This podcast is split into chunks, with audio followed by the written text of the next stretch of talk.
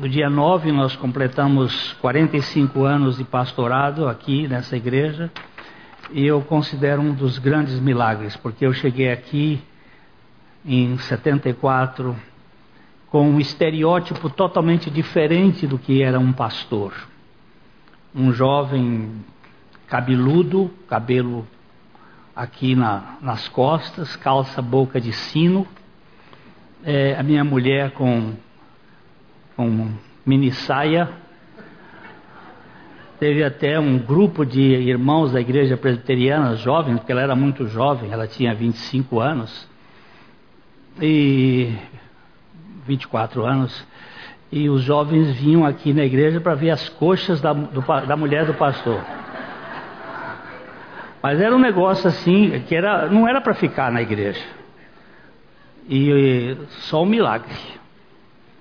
E no ano seguinte Deus me fez nascer de novo, porque eu vim para cá como um religioso.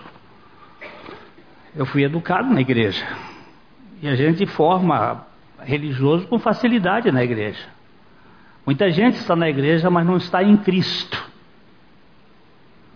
Você é um bom religioso, um bom cristão no sentido externo, mas não tem nada da vida de Cristo. E foi no ano de 75, numa igrejinha aqui, querido pastor Arno Degal, e eu era professor do Isbel, eu fui ouvir o pastor Abuchaim, Deus me pegou. E não foi nenhum êxtase, mas naquele dia, quando eu vi que o meu velho homem foi crucificado com Cristo e eu não vivia mais, mas Cristo vivia em mim, eu disse: Isso não é experiência minha, mas está na tua palavra e eu creio.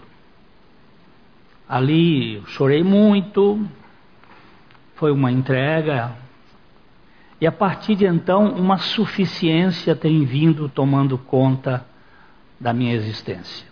E eu quero agradecer muito a Deus, a esta igreja, por ter me suportado esse tempo todo. E louvar ao Senhor, porque é Ele que faz em nós o querer e o efetuar da Sua boa vontade.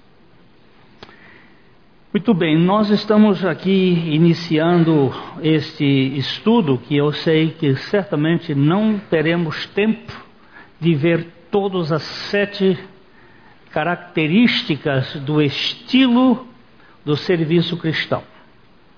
Mas vamos por partes e sempre assim, sem muita pressa, olhando como é que nós podemos servir na obra de Deus.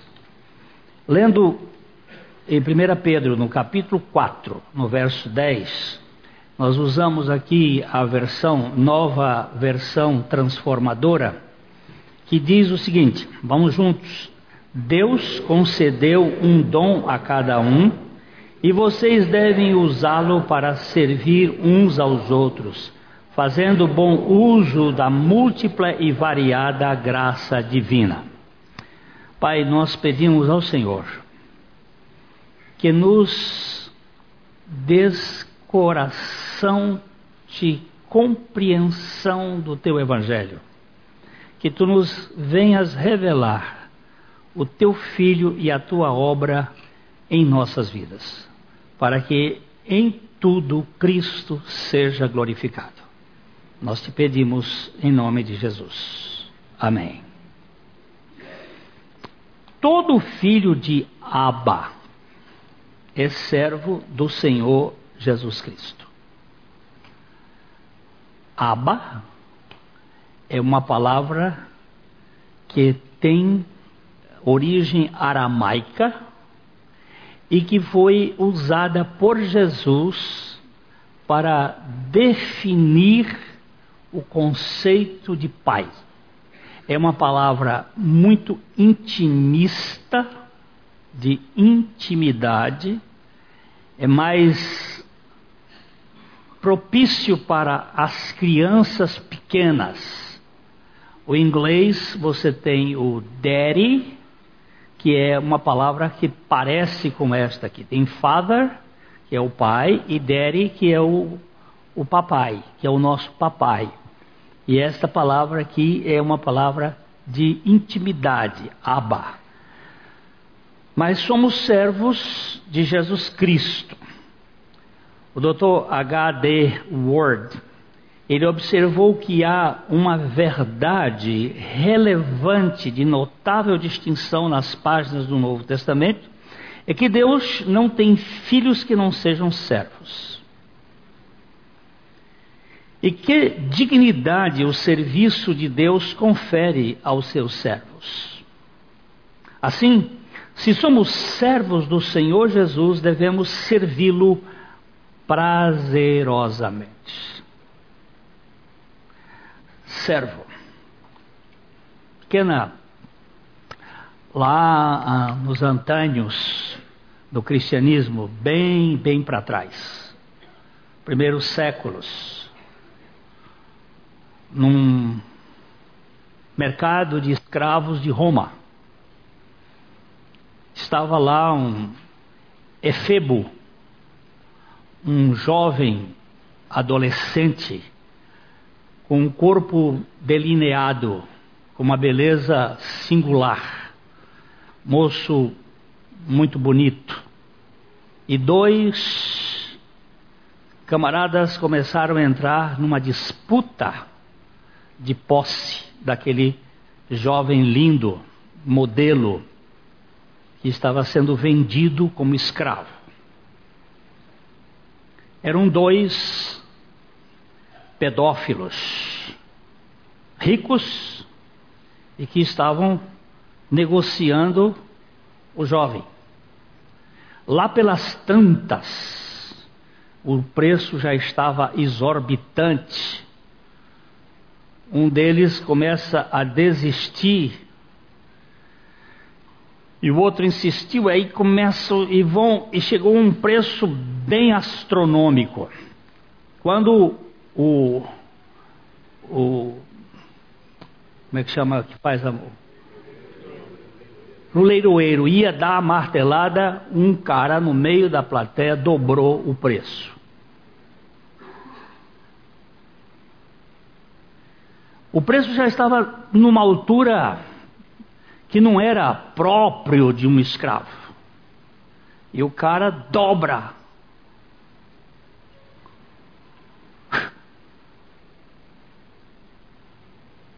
Todos assustaram. Vamos imaginar, vamos fazer aqui para entender. O preço chegou a um escravo era 30 moedas de prata no tempo de Jesus. Vamos imaginar que fosse 60 moedas de prata que chegou aquele, aquela, aquele leilão e o cara disse 120 moedas de prata, joga o dobro. E ninguém pôde entrar mais na guerra. Quando terminaram de fazer esta negociação, o homem veio à frente para preencher os dados do documento que iria dar a posse. Pergunta o escrivão: em que nome eu vou colocar este escravo? E o comprador disse: no seu próprio nome, no nome do próprio escravo. Ele disse: mas se eu puser no nome dele, ele se torna livre. E o homem disse: Mas eu o comprei para que ele fosse livre.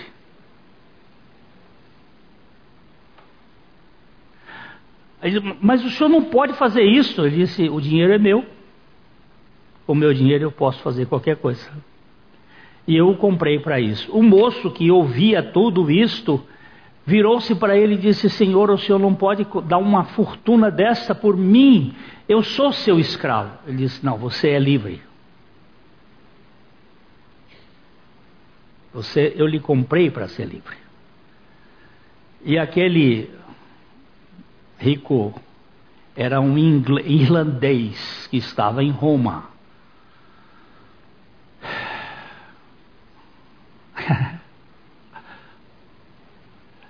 O rapaz saiu atrás dele e disse assim: Senhor, o senhor não pode fazer isso. Ele disse: Não, você, está, você é livre. Ele disse: Então, me permita servi-lo. Ele disse: Agora você pode. Você pode me servir, mas você não é mais escravo. Dizem que essa é a história de São Patrício.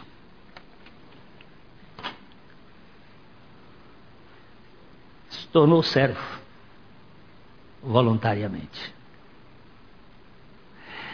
Já que Jesus me libertou do império das trevas, o que, que eu sou? Sou servo. Sou servo de Jesus Cristo. O cristão é livre, mas é servo. É livre da condenação do pecado, contudo é servo do Senhor para fazer o que for ordenado por Ele há um episódio contraditório na vida do apóstolo Pedro. Numa visão, ele, ele ouviu Jesus lhe dizer: Levanta-te, Pedro, mata e come. Mas Pedro replicou: Senhor, não. Atos 10, 13 a parte B e 14 a parte A. Se for Senhor, terá que ser sim. Se não for, se for não, ele não é Senhor. Pedro aqui disse algo incompatível com o senhorio de Cristo. Ele disse: Senhor, não. Se é não, não pode ser Senhor. Se é Senhor, tem que ser sim. Porque o Senhor diz para ele assim: Pedro, mata e come.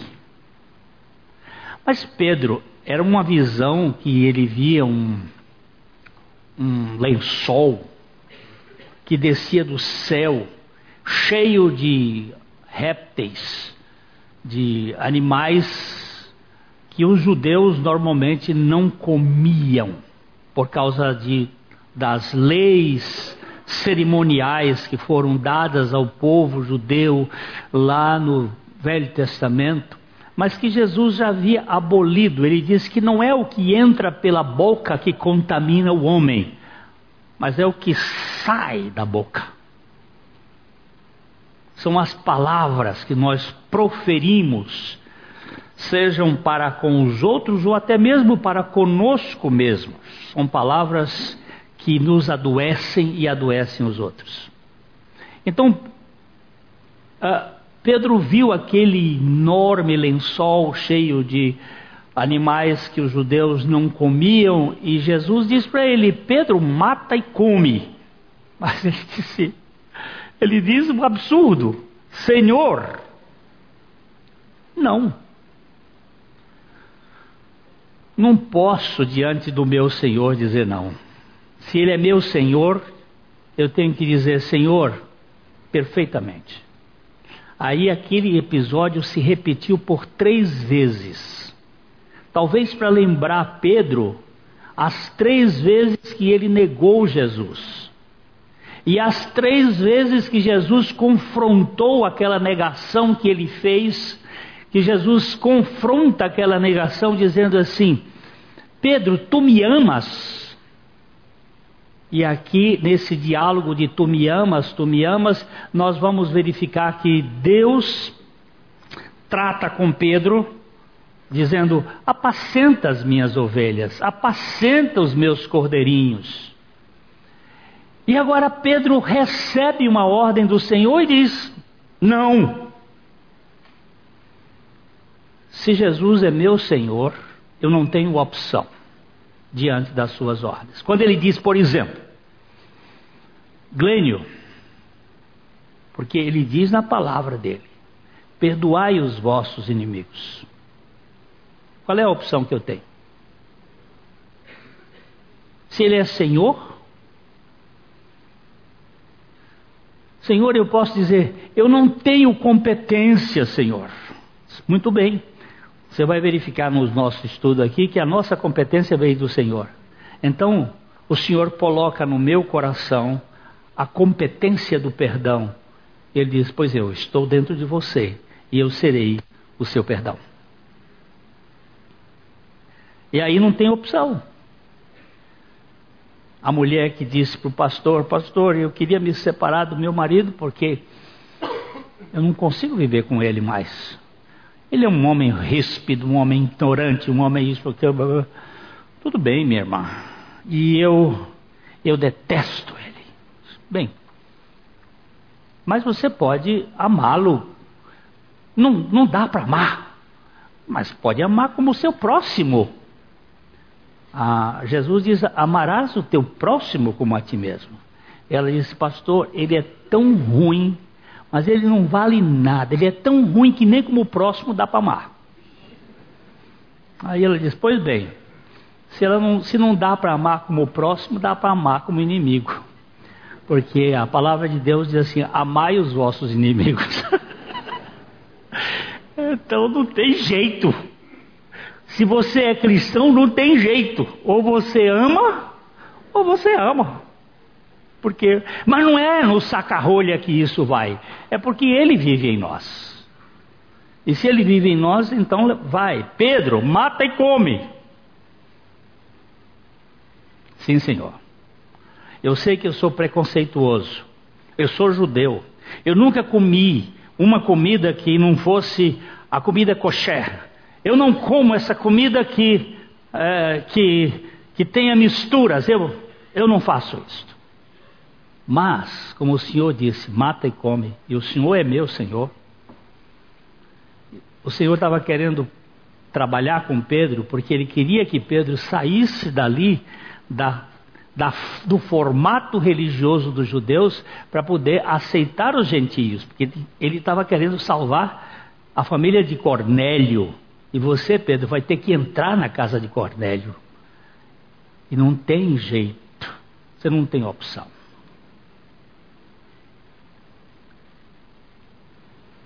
Você não tem opção. Nós tivemos aqui alguns anos atrás um irmão que foi designado pela prefeitura para fazer um trabalho de tirar as prostitutas daquela região onde hoje é a, a, a, a rodoviária. Ali tinha uma zona. E esse irmão era um irmão aqui da igreja, foi diácono aqui na nossa igreja, e ele foi designado para ir e levar os, as intimações. E, e um dia ele chegou para mim e disse: Pastor, se alguém se alguém disser que viu, me viu lá na zona, é verdade. Eu tenho que ir lá para fazer uma, uma intimação. Eu disse, mas meu irmão, se o senhor te mandasse para ir na zona, você também tinha que ir. Porque não tem jeito. A gente não vai na zona só para usufruir da zona. A gente vai na zona para tirar o povo da zona. Se o senhor mandar, tem que ir. Eu sei que é um negócio muito estranho. Quer que eu conte a história? Vou contar. Essa história é muito interessante porque ela, ela, ela conta da mãe que orou muitos anos pela filha que se tornou uma exibicionista e dançarina de boate e que ganhava a vida na exposição do seu corpo nas festas de boate. E a mãe vivia orando de de igreja em igreja, onde tinha uma reunião de oração, ela ia, levava o caso e contava, e, e levava o caso e contava, e sempre pedindo. E um dia ela foi numa reunião e o pregador, naquela reunião, disse: Você tem que orar até entregar. E a partir do momento que você entrega, você passa a louvar e agradecer pelo resultado. E naquele dia ela resolveu entregar. Entregou a filha nas mãos do Senhor e disse: De hoje em diante eu não vou mais pegar este pacote, ele é teu. E a partir daquele dia ela começou a louvar. agradecer a Deus pela salvação da filha. Passou a tarde toda, até a noite foram dormir, louvando, agradecendo, que isso foi pela manhã, louvando e agradecendo e agradecendo. Quando foi de madrugada, bate na porta. Ela vai e abre a porta, a filha em prantos, chorando. Pô, mãe, que foi, minha filha? O que, que aconteceu, mãe? Eu não sei o que aconteceu, mas foi um negócio assim extraordinário. que foi? Eu estava lá na, na, boate dançando e rebolando e fazendo striptease. De repente entrou um rapaz ele entrou e sentou na primeira fila, na primeira mesa que estava vazia, e ficou de cabeça baixa. Ora, todo homem que entra nesses lugares entra por causa do problema do show, do espetáculo, do exibicionismo. E ela disse: e eu dançava e o homem, o moço não olhava para mim e eu subi na mesa e ele de cabeça baixa. Eu terminei o meu meu número, minha apresentação, e fui me vestir, sentei na mesa e disse: Cara, o que você está fazendo aqui? Ele disse: É exatamente isso que eu queria saber. E o que, que, você está fazendo? Ele disse: Eu estava passando na porta e o Senhor disse: Entra. Que Senhor? O Senhor Jesus Cristo. O Senhor Jesus Cristo disse: Entra e senta na primeira mesa. Ele disse: Senhor, tu sabes que eu nunca entrei num lugar desse. Isso não é um lugar dos teus filhos. E o Senhor disse: Entra, porque eu tenho alguém para alcançar hoje aí. Ele entrou, sentou, e ele disse: E o Senhor disse que tinha alguém para ele falar. E ele começou a falar para a moça. Ali mesmo, ela se rendeu ao Senhor. É absurdo isto. Mas Deus é o Deus dos absurdos. Ele é Senhor. Quando Ele der uma ordem para você, você não tem opção. Você vai entrar na boate, você vai entrar onde for. Agora não fique criando falta de vergonha porque aí quer ir na boate e entra lá para poder. Aí não vem com essa safadeza não, porque Deus conhece. Você vai enganar você mesmo ou qualquer outro, mas a Deus não. Se Jesus se Jesus Cristo for o nosso Senhor, se Ele for o motivo da nossa alegria, então a nossa opção é obedecer sempre. E obedecer livremente, com gozo. Pois toda obediência constrangida é mera obrigação, exigência ou dever, mas com prazer é festival de amor. Deixa eu servir o Senhor agora. O Senhor me libertou? Deixa eu servir. Gente, o serviço na igreja não é uma coisa assim, ah, eu vou servir porque. Porque o quê? Eu tenho uma certa implicância, vou até dizer assim, com essa palavra é, voluntário.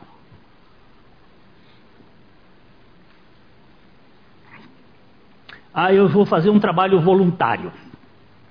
Eu, cara, cristão não tem voluntário, porque Deus é quem dá ao cristão tanto querer como realizar. Então nós temos comissionamentos. Nós somos comissionados e não temos esse trabalho voluntário. Isso aí pode ser para o egoísmo, do humanismo humano. Para nós nós somos comissionados e é um prazer para fazer a obra de Deus. É... Qual é o estilo de fazer as coisas ou servir na igreja do Senhor? Vamos observar sete ênfases que constituem o serviço adequado e prazeroso. Segundo o Dr. Oswald Chambers, servir é o transbordar de uma devoção superabundante. Olha que frase. Servir é o transbordar de uma devoção superabundante. Não é uma obrigação, dever. Pode ter obrigação, pode ter dever no meio, tem tudo isso, tá? não, não, vamos, não vamos negar. Mas é algo muito, muito, mas muito mais especial. Há um prazer nessa questão. Então aqui nós é, selecionamos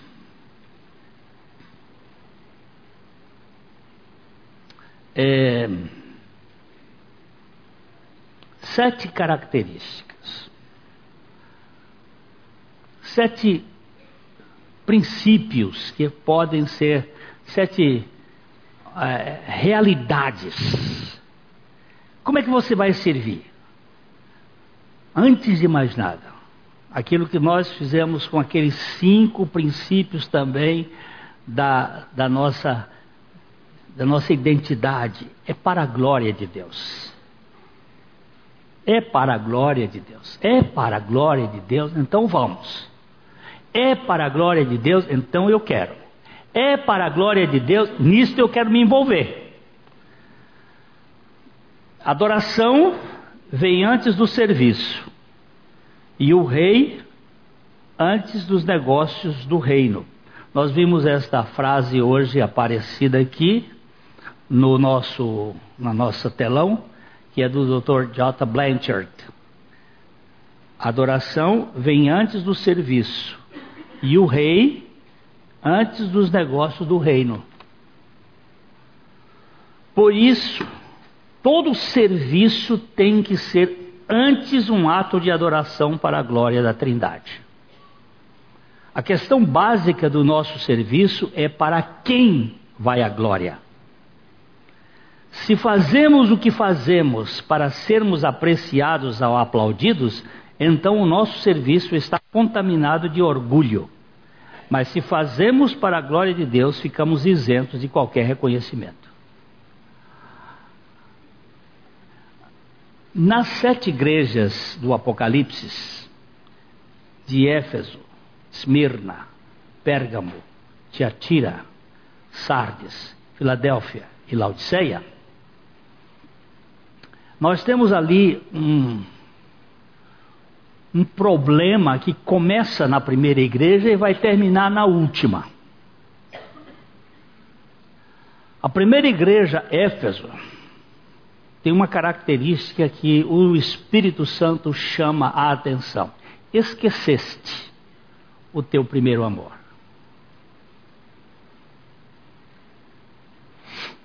Esqueceste o teu primeiro amor. E quando você esquece o primeiro amor, que, que acontece? O segundo assume. O primeiro amor na igreja é a Cristo. Ele é a causa do nosso amor.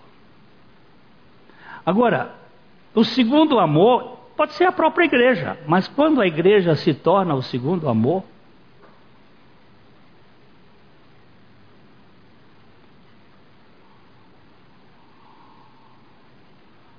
Eu ouvi uma ilustração essa semana num casamento, e quando o general Ciro, o imperador Ciro, estava na Índia, ele tomou um,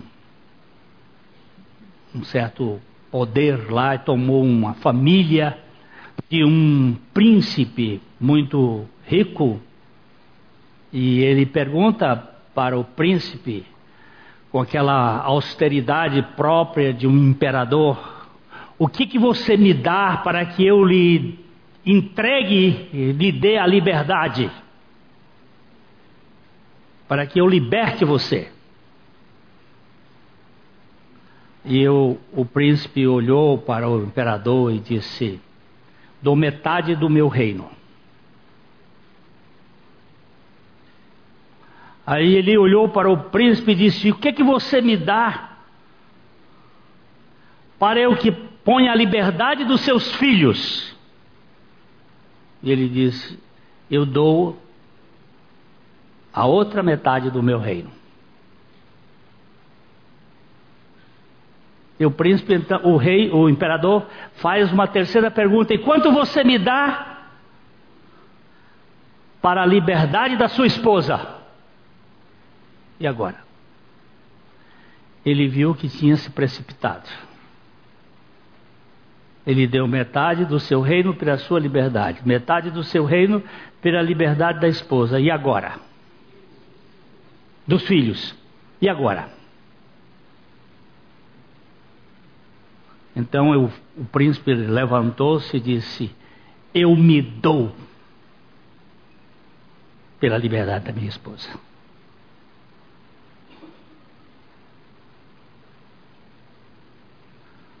E o imperador olhou para ele e viu o amor dele pela sua esposa e disse: Vocês estão livres. E quando o casal e os filhos estavam indo, eles estavam comentando e ele perguntou como estava a fisionomia do rei, do imperador, quando eu disse aquilo. E a esposa disse: Eu não estava olhando para a fisionomia do rei. Eu estava olhando para o rosto daquele que disse que se daria por mim.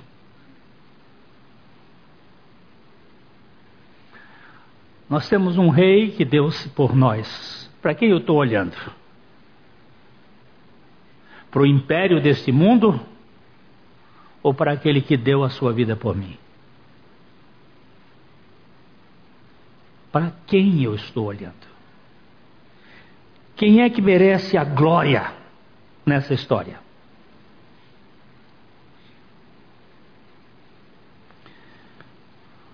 Se nós vivemos à base de elogios e com medo da crítica, vivemos mal no caldo da carne. A mente carnal não vê Deus em coisa alguma, nem mesmo nas espirituais. A mente espiritual o vê em tudo, mesmo nas coisas naturais, afirmava Robert Layton. A mente carnal não vê Deus em nada, mas a mente espiritual vê Deus em tudo. Você concorda com isso, Leandro?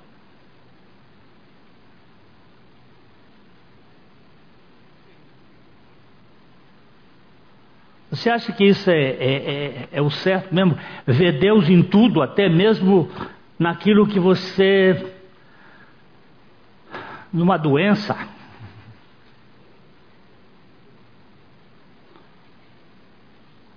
Estou passando agora com minha esposa num processo de, de dores, de dores, de dores.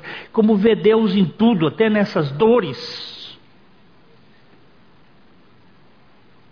Você tem uma palavra que pode dar aqui?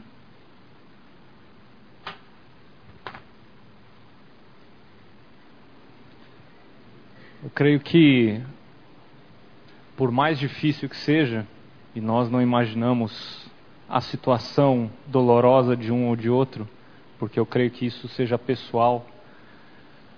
Deus conhece, e se nós cremos que Deus é soberano, Ele está permitindo que isso aconteça para a glória dele, por mais que nós não entendamos. Isso sim vem dele. Como administrar isso? é a oração que foi feita aqui antes em relação aos pedidos. Senhor, nosso desejo é que essas dores, as doenças, as enfermidades, o desemprego, que eles se vão. Esse é o nosso desejo. Mas se o Senhor tem outros planos, que a tua soberania nos ajude a lidar com a tua vontade. Se nós entendemos que Deus é Deus, 24 horas por dia, 7 dias por semana, de absolutamente tudo, sim, até esses momentos difíceis, eles são momentos onde Deus está com a sua mão. e Ele é dono de absolutamente tudo. Então eu creio que essa frase foi muito bem colocada, pensando na ideia de que nada do que está na nossa mão é nosso para controlar. Isso está na mão dele. E entra a nossa submissão para entender que Ele é Senhor.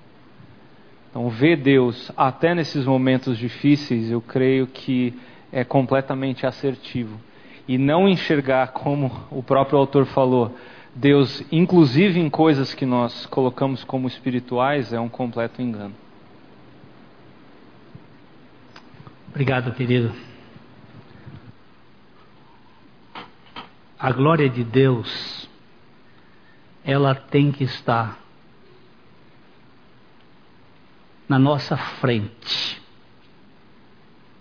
Nós devemos correr o tempo todo movido pela glória de Deus.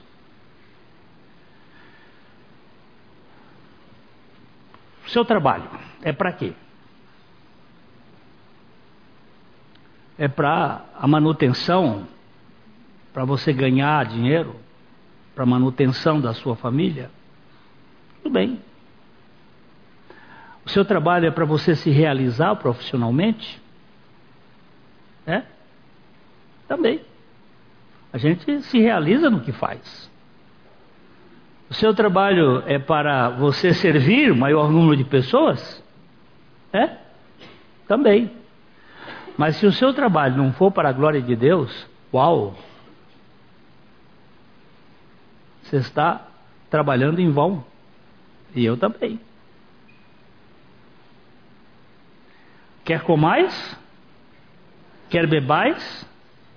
ou façais qualquer outra coisa, fazei tudo para a glória de Deus.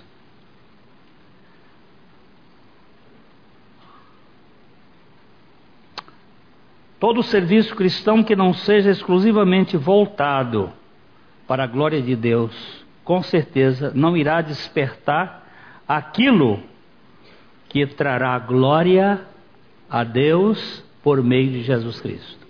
A Ele seja a glória, o poder para todo sempre. Amém. Eu vou perguntar aqui pro pro Márcio. Para quem vai a glória quando você faz as coisas do seu trabalho? Para quem vai a glória?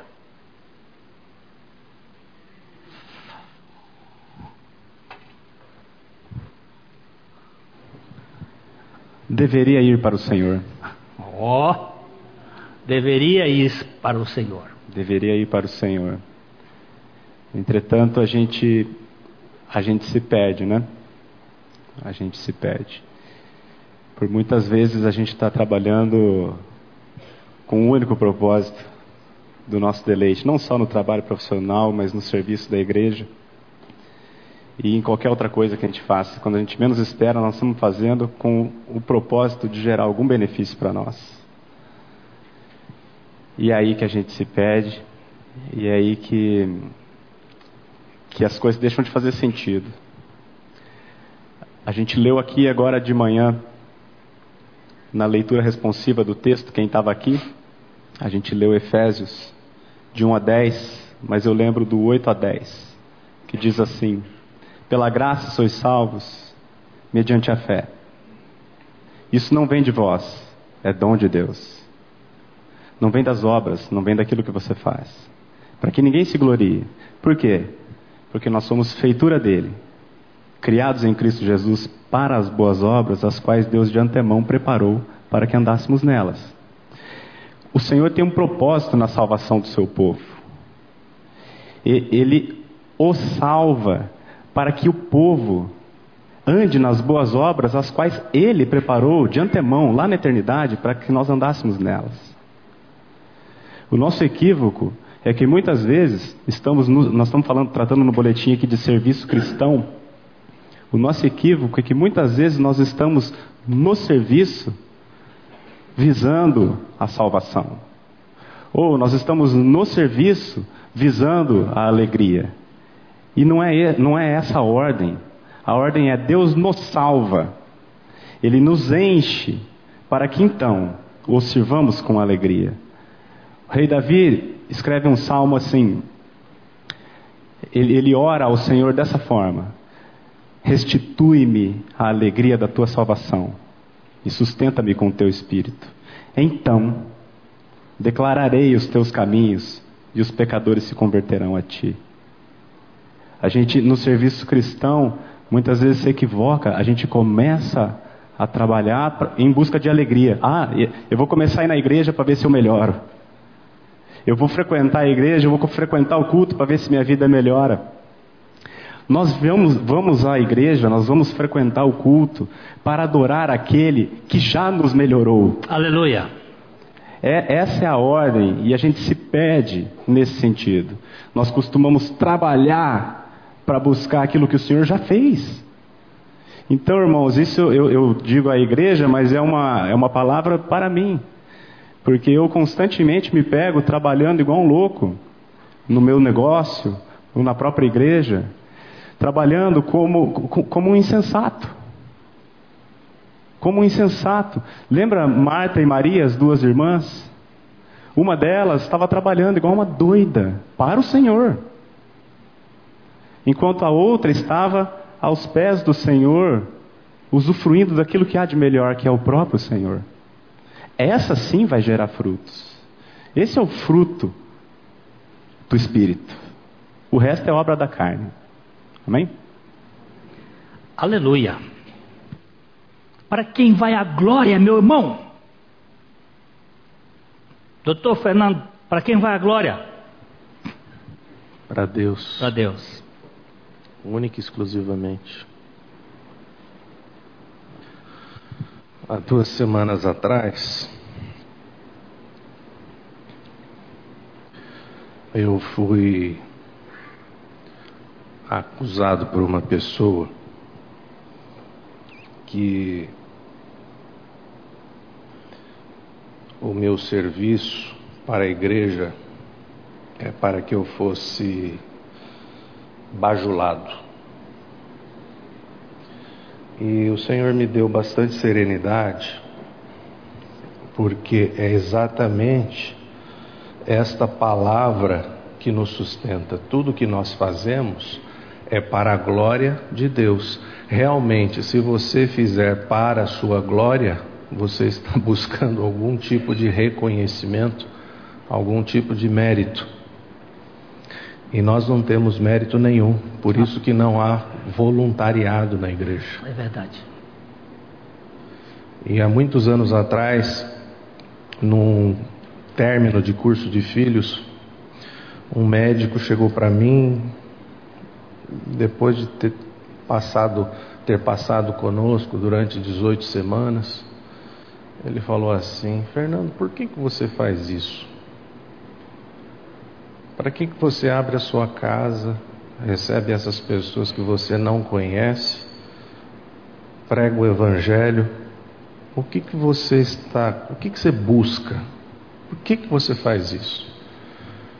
E eu fiquei pensando e graças a Deus o Senhor me deu exatamente essa resposta. É para a glória de Deus. Não tem outro sentido. Não porque você vá realmente ganhar alguma coisa, porque tudo que nós temos nós já ganhamos. Amém. Em Cristo, na cruz. O nosso Deus, é... essa semana também, ouvindo um comentário de uma pessoa, ele falava assim: o que, que você representa dentro da sua comunidade? O que, que você representa dentro da tua cidade? O que, que você representa dentro do teu país? O que, que você representa dentro do planeta Terra? O que, que você representa dentro do universo? Ele queria me levar a pensar que nós não somos nada. E o nosso Deus é simplesmente o Criador de todo o universo. Então é muita arrogância e muita petulância da nossa parte querer fazer alguma coisa para a nossa glória diante de um Deus tão grandioso, que se importou por nós através da vida do filho. Ele enviou o seu filho por conta do teu pecado para resolver o problema da tua natureza perversa e da minha. Então, ou é para a glória de Deus, ou tem alguma coisa errada com o que nós entendemos a respeito deste evangelho.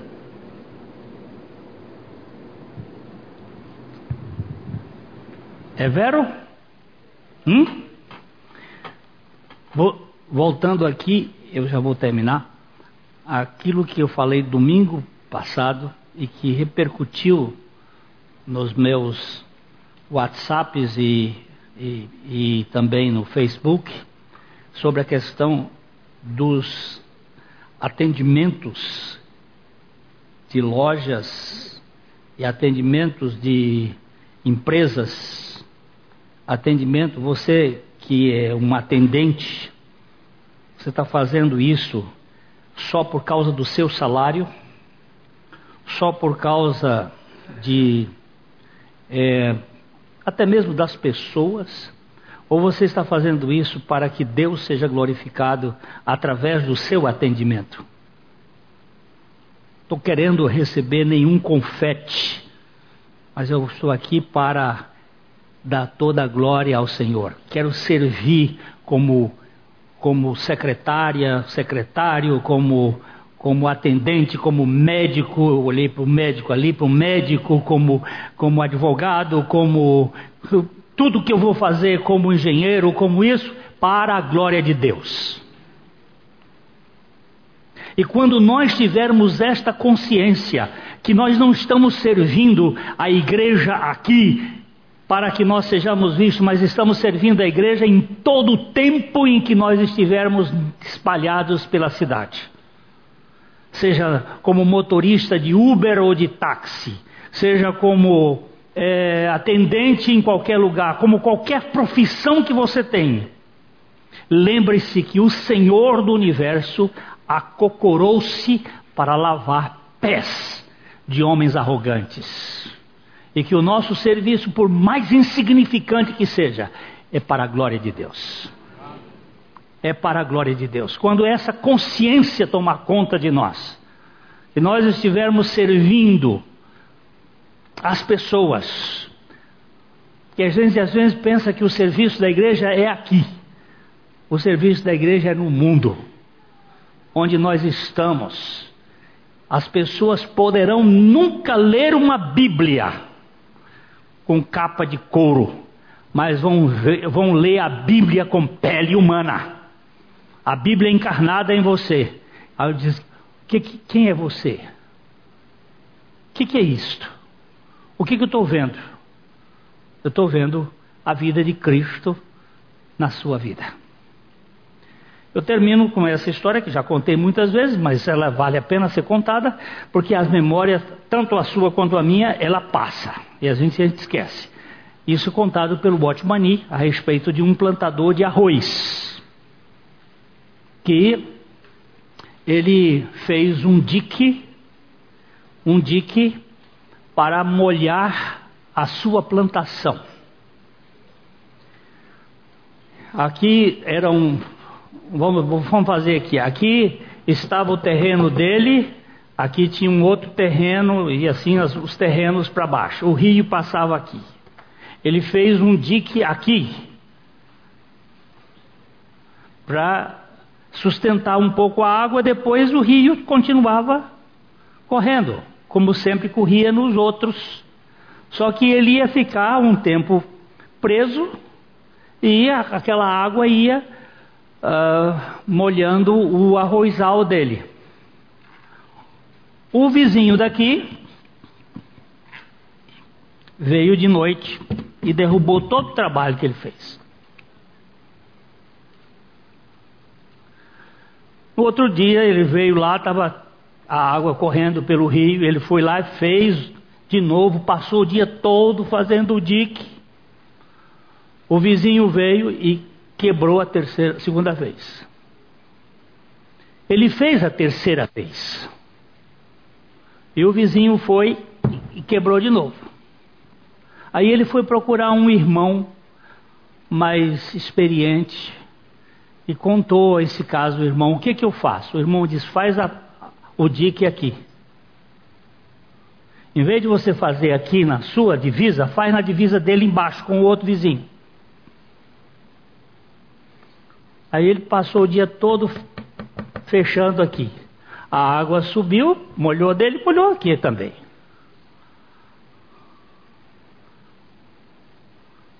Aí no outro dia, o vizinho daqui procurou esse e disse: Por que, que você fez isto? Você sabia que fui eu que derrubei? Ele sabia.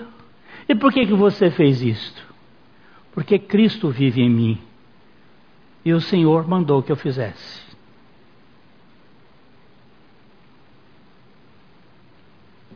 Essa é a história. Esse camarada chegou numa igreja. Esse camarada aqui chegou na igreja, passados uns dias, chegou para o pastor e disse: Eu quero ser batizado. E ele disse: Por que, que você quer ser batizado? Porque eu ouvi o Evangelho. Não, meu irmão, você não viu o Evangelho, você ouviu o Evangelho. Ele disse: Não, eu vi. Ele não falou, ele viveu. Eu vi o Evangelho. Nós somos réplicas de Jesus neste mundo, porque ele vivia em nós. Hoje há um casal muito querido que está aqui, o Jefferson e a Elaine, que vão se casar em breve. E eles me deram um, um presente. Fiquei muito grato. O presente era uma, um texto. O texto diz assim: Eu estou crucificado com Cristo e vivo não mais eu, mas Cristo vive em mim. Para pregar na minha parede.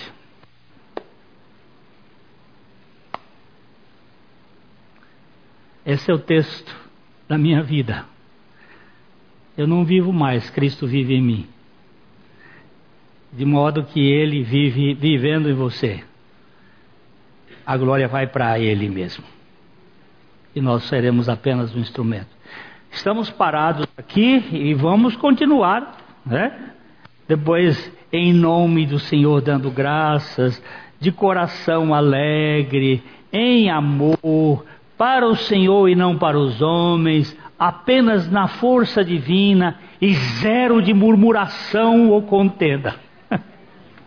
Sabe que isso aqui é um acróstico que diz assim: pede paz. Pede paz. Juntando as letras de cada uma, vai gerar isso. Pede paz na igreja. É o serviço de Deus gerando vida na sociedade. No Brasil, para a glória do Senhor. Gratos somos, Pai porque tu nos tiraste do império das trevas mediante o teu filho e nos transportaste para o reino deste teu filho amado. E concede com que nós vivamos pelo teu espírito para a tua própria glória. Em nome do Senhor Jesus. Amém. Meus queridos, eu quero apresentar a vocês o ministério de áudios e vídeos curtos, de cinco minutos, do meu querido irmão Valdir Flora Batista. Está trabalhando comigo no ministério há mais de 35 anos.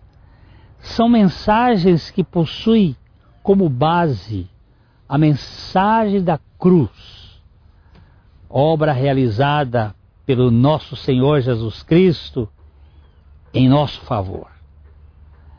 Seu canal no YouTube é Atraídos em Cristo. Se inscreva, incentive os outros a segui-lo. E nós queremos desejar a você a graça e a paz do nosso Senhor. Vai lá e você vai ser muito abençoado com esses vídeos. A Livraria PIB Londrina procura selecionar cuidadosamente seus títulos e autores a fim de oferecer um conteúdo alinhado com o Evangelho de Jesus Cristo. Bíblias, livros de teologia, devocionais, literatura infantil, biografias, comentários bíblicos e muito mais. Dispomos também de um acervo de CDs e DVDs das mais de 5 mil mensagens ministradas na primeira Igreja Batista em Londrina. Visite a Livraria PIB Londrina e conheça ainda mais. Livraria PIB Londrina, de segunda a sexta, das 13h30 às 18 horas. Endereço na Avenida Paraná, 76A, próximo ao Calçadão, bem no centro de Londrina.